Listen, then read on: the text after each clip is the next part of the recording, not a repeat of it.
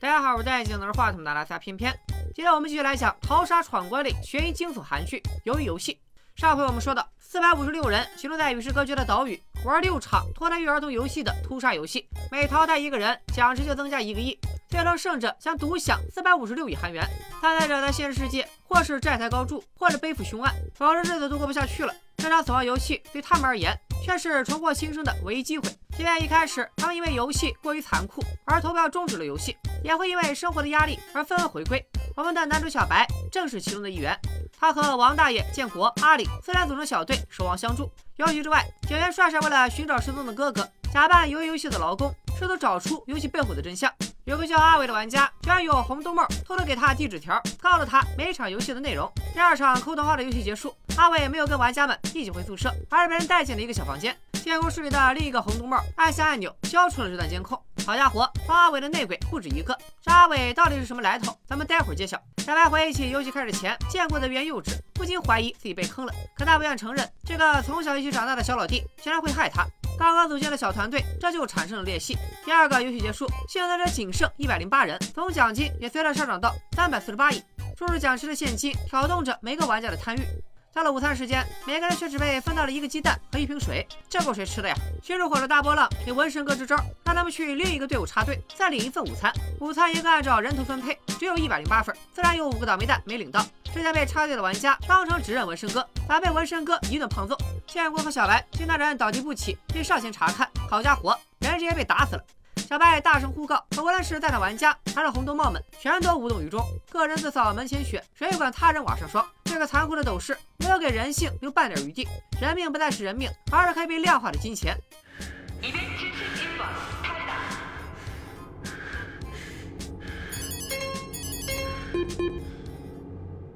主办方的态度很明确了，不管玩家私斗。玩家这边死的人越多，竞争对手就越少。小白四人团队决定今晚不睡了，提防熄灯后可能的突袭。小白主动向孤立无援的小爱伸出援手，要让他熄灯后遭到袭击，就往小白的床位跑。四人组会保护他。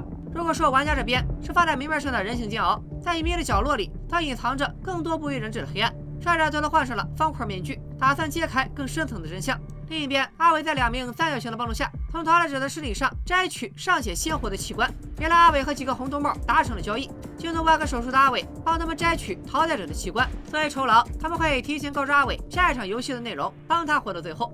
没过多久，一个圆来了，两个三角有些疑惑，还有个圆咋没来？原来被帅帅顶替的圆正是这个器官贩卖团伙的成员，他和另一个圆一起负责将淘汰者的器官潜水送出去。帅帅在城的广大也想不到这茬，自然没来赴约。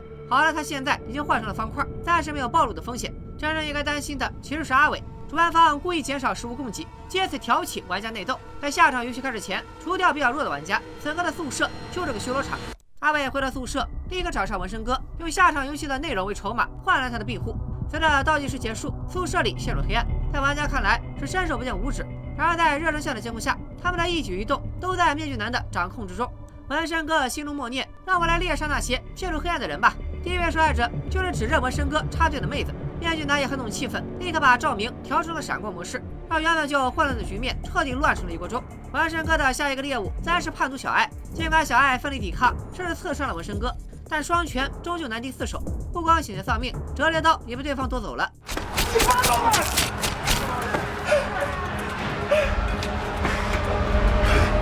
另一边，小白、阿里和建国三人晚上会合，突然发现王大爷没来，赶往王大爷的床铺，床上却空无一人，只有斑斑血迹。正在这时，小爱踉跄的赶来投奔小白，纹身哥也紧随其后。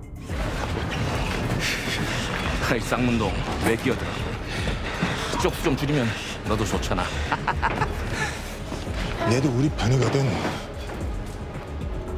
眼看着人数最多也最团结的两个团队即将爆发正面冲突，众人头顶突然传来一道 苍老的声音。天妈呀 come on 不是我你就想让人打死我打打穷人怎么样啊呀。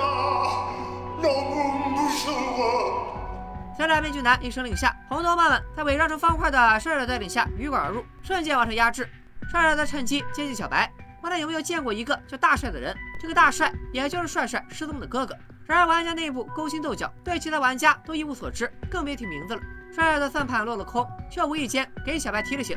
经历过今晚的大屠杀，小白团队非但没人受伤，还增加了一员干将小艾。小艾鼓励大家轮流公开自己的名字，来提高团队凝聚力。就连利己的建国都主动报上大名，可轮到王大爷了，他却支支吾吾答不上来。小白只能他是惊吓过度，加上脑瘤导致的痴呆，就没当回事。杀戮之夜过后，幸存的玩家人数锐减到只剩八十人。幸存者们各自休整，抓紧每一秒，为明天的第三场游戏积蓄体力。帅帅也回到宿舍，将今天的发现记录记着本。这时，隔壁再次传来了咳嗽声，好像还挺有节奏感。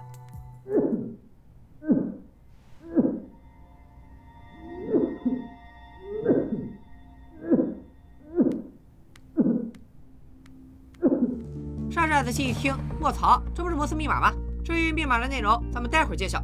第二天一早，帅帅为了防止暴露，又换回了原的面罩。玩家们也在音乐声中苏醒，连早饭都不给，就直接进行第三场游戏。第三场和前两场不同，是团体赛，玩家以十人为一组，共分为八组，先自行组队，然后再公布游戏内容。小白他们分头行动，除了王大爷一无所获，其他人各自找了一个人入伙。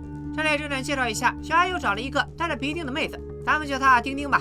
但建国并不满意，他认为玩游戏男性具有先天优势。现在团队里俩妹子与老头都快成了老弱病残收容所了。关键是因为王大爷没找来人，现在他们只有九个人，还缺一个。另一边，提前得知游戏内容的纹身哥则叮嘱手下们去拉拢一些壮汉，看来比赛和力气有关。为了取胜，纹身哥甚至把大波浪踢出了队伍。这里必须补充一下，就在不久之前，两人还跑到厕所没羞没臊了一把。纹身哥这就是典型的脱了裤子不认账。西班牙。 신하면죽인다고했다아이고무서워라우리한민여씨 오늘도 게임 잘해보세요. 응? 大波浪最后厚着脸皮加入了小白他们的队伍，这下可好，真成救助站了。屋漏偏逢连夜下冰雹，下一场游戏偏偏就是最考验力量的拔河。玩家们抽签决定对手，两支队伍在高塔上拔河，让对方掉下高塔就算获胜。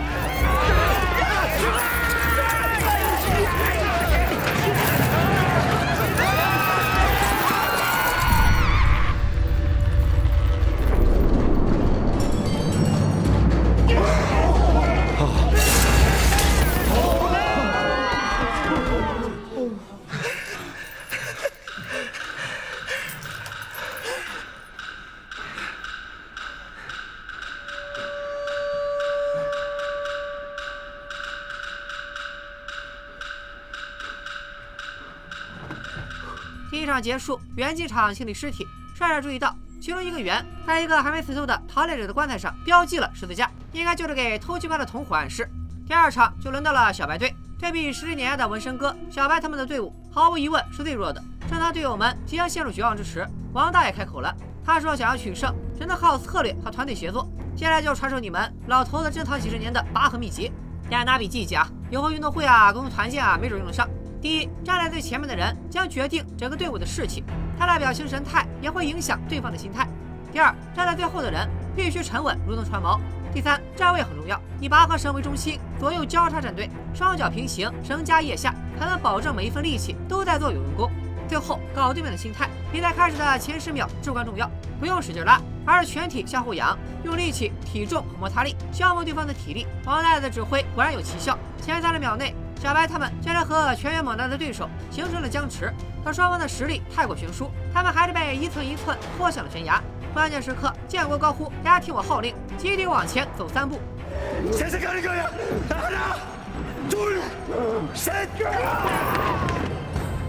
小白半个身体都悬在了外边，他终于刹住车。对方的路建国所料，全员扑街。小白队趁机发力，局势瞬间逆转，眼看着胜利近在眼前，小白脸上却看不到半点喜色。因为他突然意识到，一旦他们赢了，对面十个人都得死，而小白队的队友们就都成了杀人凶手。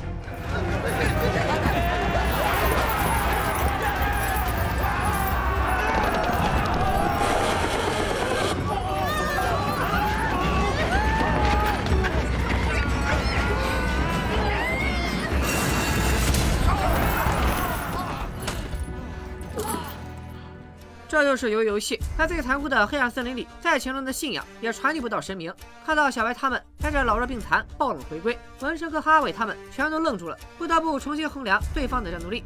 第三场游戏结束，八十人锐减剩一半，奖金也随之飙升到了四百一十六亿。幸存的四十个人分为四队，各自休整。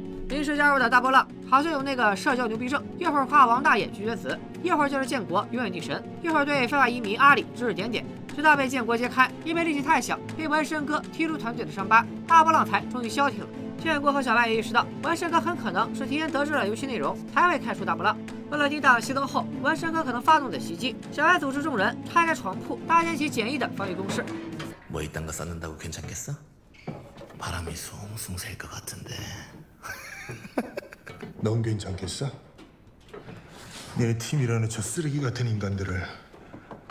정말 믿는 거야?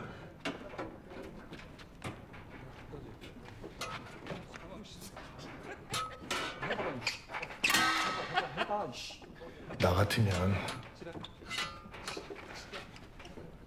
불 꺼지고 싸움이 나면 기회 봐서 너부터 죽일 거야. 네가 제일 센 놈이니까. 小白这番话可谓杀人诛心，纹身哥心里直打鼓，居然觉得今晚就得休息。他环顾手下的各位人渣，突然发现阿伟不见了。八号游戏结束以后，劳工员照例将尸体抬走，装进礼物盒，推进焚尸炉。其中一个员偷偷启动机关，将一具本该焚化的尸体送进了先行解剖的小房间。阿伟和上次一样，在三九的带领下前往小黑屋摘取逃难者的器官。监控室里，一个方块修改录像，帮他们隐匿行迹。帅帅和住在他隔壁的二十八号员连带熄灯后抵达了小黑屋。看来可走生组成的摩斯电码就是同时他去小黑屋的暗号。被帅帅顶替的二十九号员和二十八号员私交不错，有对方帮他打圆场，才把昨天缺席的事蒙混过去。随着倒计时结束，宿舍再次陷入黑暗。小白团队以两人为一组轮班守夜。第一班是建国和阿里。了解阿里来韩国打黑工，却被黑心老板坑的悲惨遭遇，再加上阿里知恩图报，使得建国越发喜欢这个憨厚的小老弟。第二班的小白就没那么轻松了，经历过高强度的生死搏杀，小曼的神经都快崩溃了，甚至看到了幻觉。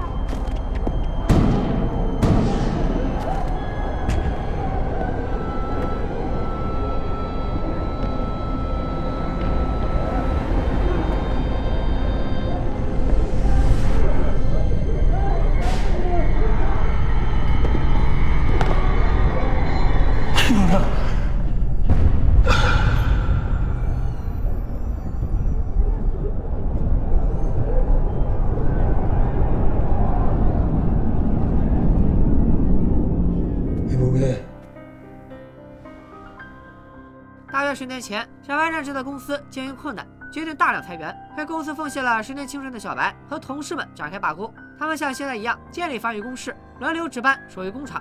警察和工人们爆发冲突，导致小白的好友惨死在他的面前。这是小白最不愿想起的噩梦。他之所以在游游戏里来者不拒，团结一切需要保护的人，就是怕当年的一幕重演。可世事不会尽如人愿，王大爷不知为何居然发烧了，也不知道这里有没有核酸检测。正当小白慌神的时候，小爱及时伸出援手，杜刚捐出了他珍藏的矿泉水给王大爷降温，还主动和小白一起守夜。花开两朵，各表一枝。帅帅和隔壁的二十八号员带着器官穿过食堂里的隐秘隧道，攀上了深不见底的悬梯。如此完美的通道，肯定不是这几个人自己造的，而是游戏主办方给贵宾们准备的紧急出口。等贵宾们脱身后，主办方就会引爆墙壁上的炸弹，将发生在此处的罪恶一并埋葬。至于那些贵宾都是谁，咱们暂且按下不表。因一把刀抵住了帅帅的咽喉。其实帅帅早就暴露了。首先，咱们上期也提过，帅帅的制服胸口的扣子在打斗中被扯坏了。其次，帅帅第一次进员工宿舍，开门的时候钥匙转反了。再次，帅帅缺席了上一次解剖，之前更是对二十八号员的暗号毫无反应。最关键的一点是，他不记得自己亲手处理过的尸体，还明目张胆的打听贵宾的底细。帅帅种种一声举动，早就引起了二十八号员的怀疑。帅帅也被迫摘下了面罩。누구야 너？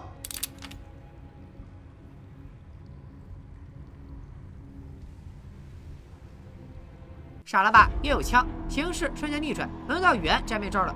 在刚刚的谈话中，三角和袁曾提起一个特殊的淘汰者，此人体内只有一颗肾， 而帅的哥哥大帅曾经把一颗肾捐给了弟弟，帅帅怀疑那个人就是大帅，被这些三门七贯的罪犯杀害了。现在他要杀了袁，替哥哥报仇。袁一听，赶紧澄清，那个淘汰者是女人，摘取器官之前，我们还轮流对她那个啥。你要不信的话，可以去面具男的房间，那里有所有玩家的资料。의서네형찾는거내가도와줄게어짠기판돈 이거 너 다 줄게 진짜 야. 우리가 한 팀이 되면은 一波未平，一波又起，小黑屋里也发生了变故。 三角和上座的方块都不清楚下一场游戏的内容，让阿伟先回去等消息。阿伟急了，挟持其中一个。三角，让另一个。去打听游戏内容，否则他就不走。双方一言不合，扭打在一起，被挟持的三角被捅死，阿伟自己也身受重伤，像个。没头苍蝇在迷宫式的阶梯里夺路而逃。这可累坏了监控室的方块，拿出在祖安禁音十年的手速，不停帮阿伟擦屁股。阿伟逃到了第二场游戏的场地，三角也紧随其后，劝阿伟随时收手。死掉的三角他会处理，只要阿伟乖乖回宿舍，一切就还有挽回的余地。为了换取阿伟的信任，三角主动摘下面罩，慢慢靠近了放松警惕的阿伟。 가서 그 얼굴부터 씻자고.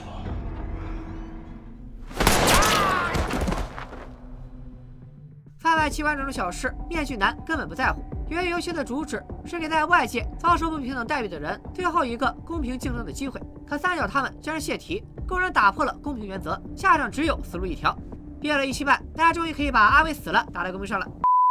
正在这时，远处传来了枪声，原来是帅帅冒险开枪打烂了门锁，潜入了面具男的卧室，寻找哥哥的信息。面具男顺着枪声找到了二十八号员的尸体，立刻下令展开对帅帅的追捕。他挖出子弹，看出击毙员的是警枪，心里咯噔一下。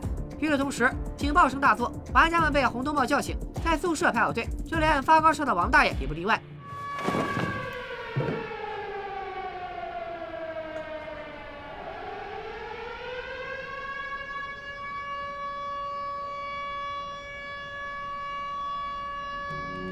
小白脱下外套，绑在王大爷的腰间，遮住没尿湿的裤子。为了防止进一步泄题，面具男决定立刻开始第四场游戏。玩家们在红灯帽的威胁下，前往下一个游戏场所。迷宫般的走廊里悬挂着区块贩卖团伙阿伟的尸体，用来彰显鱿鱼游戏的绝对公平。另一边，帅帅选了密室，映入眼帘的是海量的玩家档案。粗略估算，第一场鱿鱼游戏可以追溯到1988年，往后每年都会举办一次，一直持续到2020年。帅帅怀疑哥哥也是玩家之一，可他万万没想到，哥哥的名字居然出现在了五年前获胜者的名单上。但哥哥明明是前几天才失踪的，难不成他玩上瘾了，回来玩第二轮？情况紧急，容不得胡思乱想，帅帅拍下玩家档案、录像带和保密合约作为证据。正在这时，房里的电话突然响起，面具男也随之赶到，用流利的英文和对方交流，承诺会在贵宾到来前解决这里的麻烦。面具男走后，帅帅试着用那台电话报警，听筒里却一片寂静。看来想带哥哥逃出升天，把这里的秘密送往外界，还得另寻他法。另一边，玩家们被带到上次分组的白子房间。第四场游戏将以两人为一组。拔河比赛中刚刚凝聚的团队，这下又要分崩离析。曾经的战友，这回可能就成了死敌。二人组合不像十人拔河，每个人的力量各占了一半，谁都不愿意和老人、女人组队。小艾自发离开团队，丁丁也随之而去，硬拉着小艾组成了一队。小艾本想和建国组队，没想到建国主动邀请了体力更好的阿里。他相信以阿里的力量加了他的大脑，无论玩什么都会所向披靡。另外的组员也各自组队，只剩下小白和王大爷了。看着越走越近的王大爷，小白心里止不住的呐喊：“你不要过来！”好在只是虚惊一场。王大爷看出了小白的为难，把自己的外套留给小白，便独自离开了。阿伟死了，玩家就剩三十九人，必然会有一个人落单，他的下场多半是职业淘汰。在主动邀请自己组队的青壮年男性和坐在角落里瑟瑟发抖的王大爷之间，小白必须做出选择。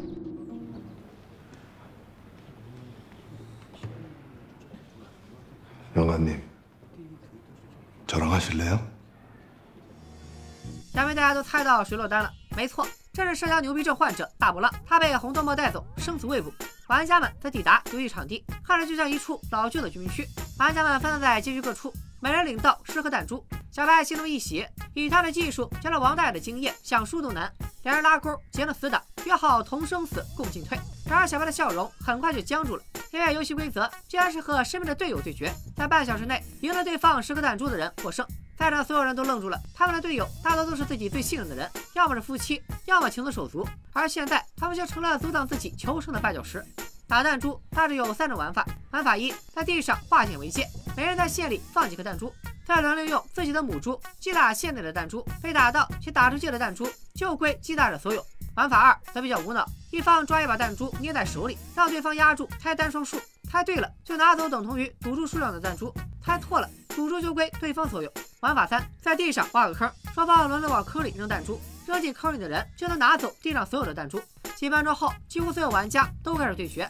阿凯不知道多少朵，先看看最讨人厌的纹身哥这边，他一开始在泰坦双上一路连败，于是提出更改规则，再来将比分扳平。不过最后一刻决定命运的弹珠掌握在对方的手里。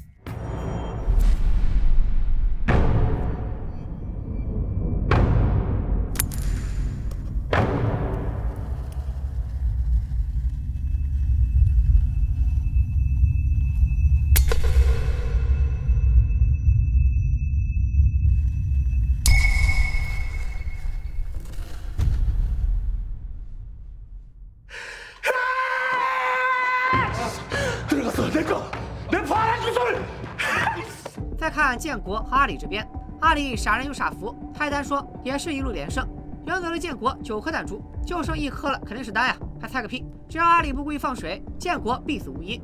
绝境中人性之恶被无限放大，建国揪住阿里的衣服，指责阿里装傻，骗取他的信任，接着又跪着求阿里帮他，说自己想到了一个让他们俩都能活下来的办法。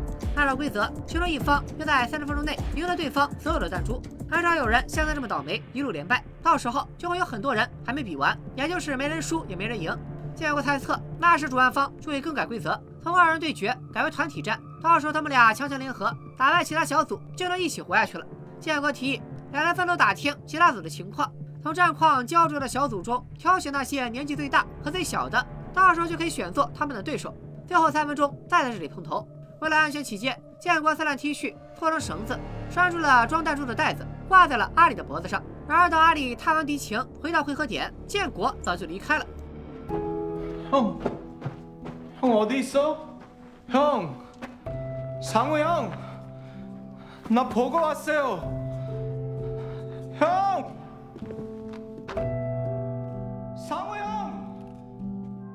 建国欺骗了他，根本没有什么团体赛，更没有俩人都活下来的办法，只有死亡面前的狡诈。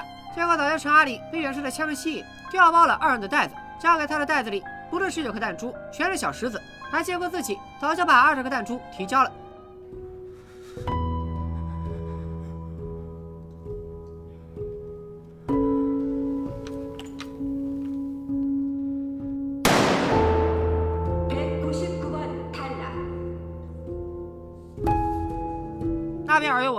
丁丁和小爱这里却是一副岁月静好。他们约好先唠嗑，等最后三分钟再一把梭哈定胜负。这不聊不知道，一聊才发现俩人是一个比一个惨。小爱生活在朝鲜的高压环境下，爷爷奶奶和哥哥死于传染病，爸爸在脱北途中被打死，母亲滞留朝鲜，只有弟弟和他相依为命。小爱努力挣钱，就是为了把母亲接过来，一家人团聚。丁丁则从小受到父亲性侵，亲眼目睹了父亲杀害了母亲，又为了自保亲手杀死了父亲。出狱以后无处可去，刚好有个人交给他一张名片，就这么稀里糊涂的来到了游游戏。距离游戏结束还剩三分钟，小爱和丁丁终于开始对决。他们定的规则很简单：往墙根扔弹珠，谁靠墙更近，谁就赢了。小爱没有留手，弹珠滚得很远，丁丁的弹珠却从指尖滑落到地上。他已经没有离开这里的理由了，他的人生过去是一片黑暗，未来也看不到希望，倒不如把生存的机会让给小爱。港仔表。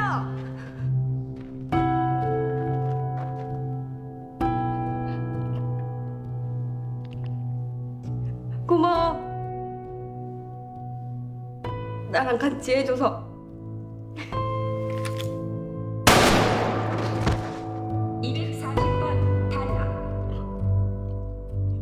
最后再看看小白，王大爷好像老年痴呆发作，走街串巷寻找家的方向，就是不和小白对决。小白都快急哭了，把王大爷按在墙上逼他对决。然而资深赌狗小白运气差到离谱，在王大爷手下一路连败，很快也输的只剩一颗弹珠了。 决定命运的一局，小白猜单数，可王大爷摊开的掌心里却是两颗弹珠，不知道是老年痴呆发作还是故意为之。王大爷竟然忘了小白刚才猜的是单数还是双数。小白见状立刻改口，说自己猜的是双数。小白喜形于色，抓住王大爷记性差的致命弱点，一路连哄带骗，不光把自己刚刚输掉的弹珠都赢了回来，还赢得了王大爷几乎所有弹珠。为了活下去，他可以出卖一切。哪怕是自己的良心。王大爷见袋子空了，便提出向小白借一颗。小白说了句对不起，便要提交弹珠。没想到王大爷那里居然还藏了一颗弹珠。惊慌失措的小白把弹珠都倒在地上，一数还真是十九颗。眼看着距离游戏结束只剩不到三分钟了，王大爷却带着最后一个弹珠又开始走街串巷。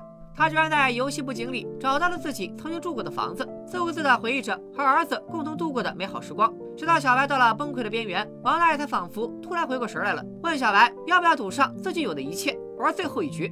小白当然不同意了，你就剩一颗弹珠，我有十九颗，凭什么和你梭哈？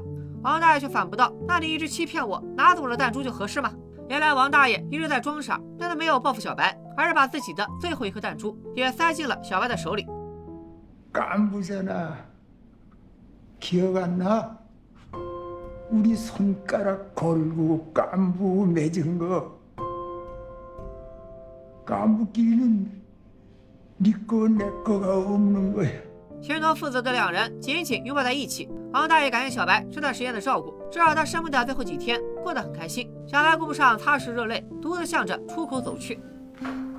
나 이름이 생각났어. 내 이름은 일남이야. 오 일남.